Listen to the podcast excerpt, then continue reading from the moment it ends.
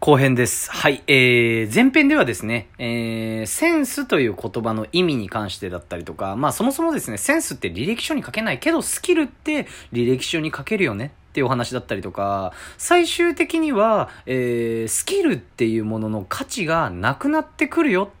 それはこうこうこういうことですよっていうのを前編でお話しさせていただきました。まあ様々なね、えー、3つぐらいですか、分かりやすい例なんかも、まあ青汁おじさんがなんで青汁、えー、売れたかだったりとか、えー、モテる人の真似をしても結局意味はないよだったりとかね、えー、プロや、えー、プロスポーツ選手、本田圭佑さんのお話なんかをさせていただきました。さあ今回はですね、えー、後編です。前編でも言わせていただいた通り、えー、じゃあそのセンスっていうのはつき、あの、作ることができるというお話をさせていただきましたので、じゃあその作る、身につけるというものを考えたときに、どのように具体的にすれば、えー、それが身につくのか、センスがつくのかっていうことを、えー、こちらでお話しさせていただきます。はい。改めまして、はじめましての方も、えー、いつも聞いていただいている方も、えー、こんにちは、こんばんは、バビロニア .com です。このチャンネルではですね、ライブ配信や音声メディア、コミュニケーションについて、それぞれのスキル向上や新しい情報、ちょっと変わった視点からの解説、面白いネタなどを10分以内にあなたを虜にするような内容を扱ってます。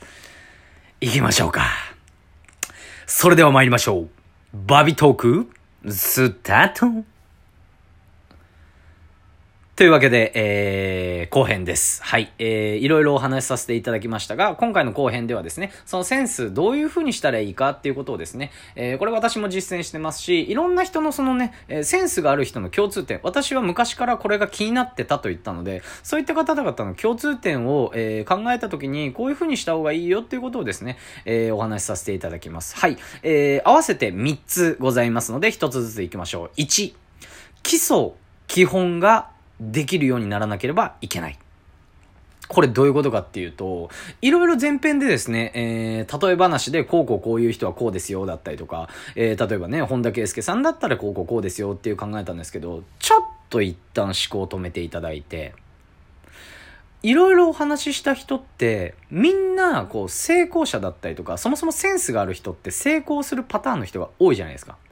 なんでそもそもあの成功するパターンが多いかって言われた時に、やっぱり、あの、思い返してください。そういう人、方々って、ある程度のことができちゃうんですよ。じゃあ、ある程度のことって何って言ったら、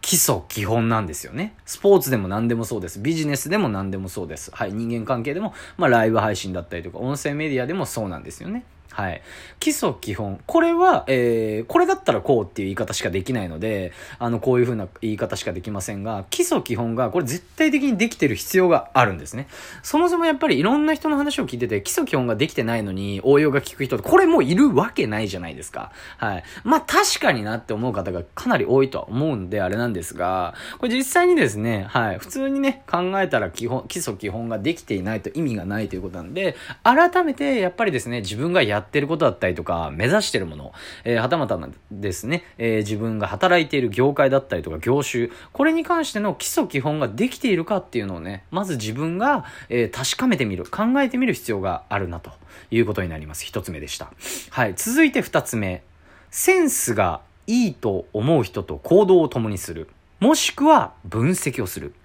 ということですね。これいろいろですね、えー、分析だったりとか、いろいろ調べてみよう、自分でね、動いてみようっていうお話をね、させていただいてるんですけれども、よく。はい。あの、センスがいいと思う人って、これ周りにやっぱいるじゃないですか。やっぱりね、あの、例えば学生さんだったら、クラスメートだったりとかね、えー、プラス、何かこう、会話のセンスって、この、こいつと話してるとなんか楽しいんだよな、とかね、部活動でも何でもいいですけど、野球でもサッカーでもバスケットボールでもバレーボールでもバドミントンでも何でもいいですけど、センスがある人っているじゃないですか。そういう人と、例えばじゃあ部活だったら一緒に何かね、ウォーミングアップをしてみたりだったりとか、少しね、お話をしてみたりだったりとか、職場にね、何かこう、まあじゃあ営業マンで、こう販売でも何でもいいです。こいつはセンスがあんだよなとかみんなに言われて自分でも感じる人だったら、例えばランチに一緒に行ってみるだったりとか、そういう風にね、行動を共にする、えー、これが、えー、かなり、えー、効果的です。これなんでかっていうと、そもそもやっぱりですね、えー、なんていうんですかね、こう、上手い人の真似をするっていうのが基本であるように、あの、センスがある人が、じゃあどういう風な考え方でやってるのか。例えばですよ、私が、あの、あ、こういう考え方もあるんだって学んだのは、やっぱりセンスがある人の中で、今までね、関わってきた中で、そんなにね、例えばね、あの、例えば仕事場だったら、そんなに仕事のことを、あの、僕は考えてないようだったりとかね。うん。要は、ストレスをなくすためにどうするかだったりとかね。うん。いろんな考え方があるわけなんですよね。うん。